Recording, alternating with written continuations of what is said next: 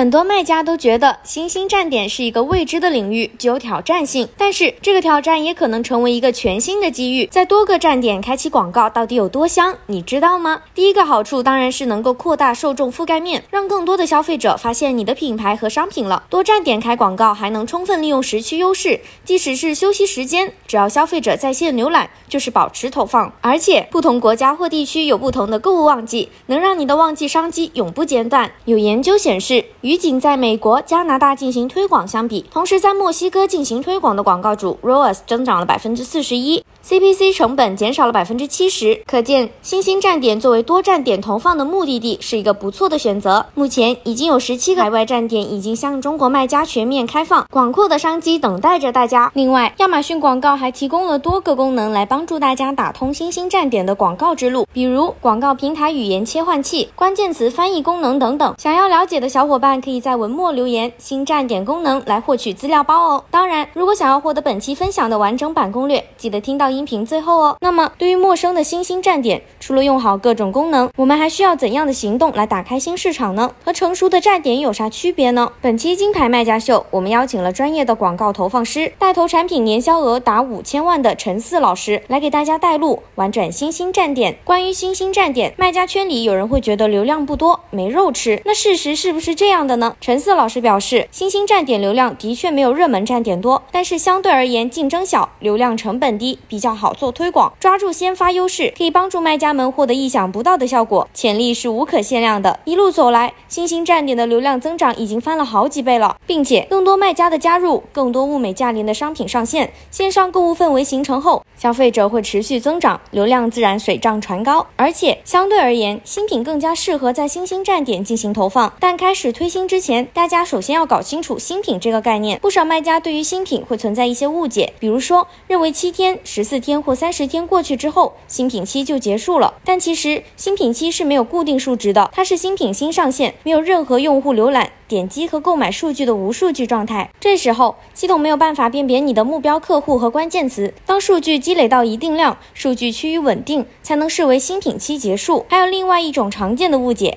觉得新品期广告推广更加轻松容易。其实根据观察可以发现，对于潜力产品来说，上线后大受欢迎，点击、转化等数据都高开高走。后期有了自然流量的加入后，表现会比新品期更好。这时流量优势其实并不明显。相反，对于一般的商品来，说，上线后数据都很普通，一段时间后流量逐步下降，表现还没有之前好，就会让你感觉新品期更轻松。可见新品上线开头很重要，为系统累积更多正向的数据反馈，才能获得更多多的精准流量。对于系统而言，新品期是数据积累的阶段，卖家们要注意数据的积累广度和深度。这里说的深度是指数据量，产品每天是十次点击出一单，还是三十次点击出五单，数据深度是不一样的。广度是指流量来源，既有来自于关键词搜。索和商品详情页的流量，也有来自于类目节点、帖子等渠道的流量。那么，在新兴站点和成熟站点推新有哪些不一样呢？快戳下一条音频听听看吧。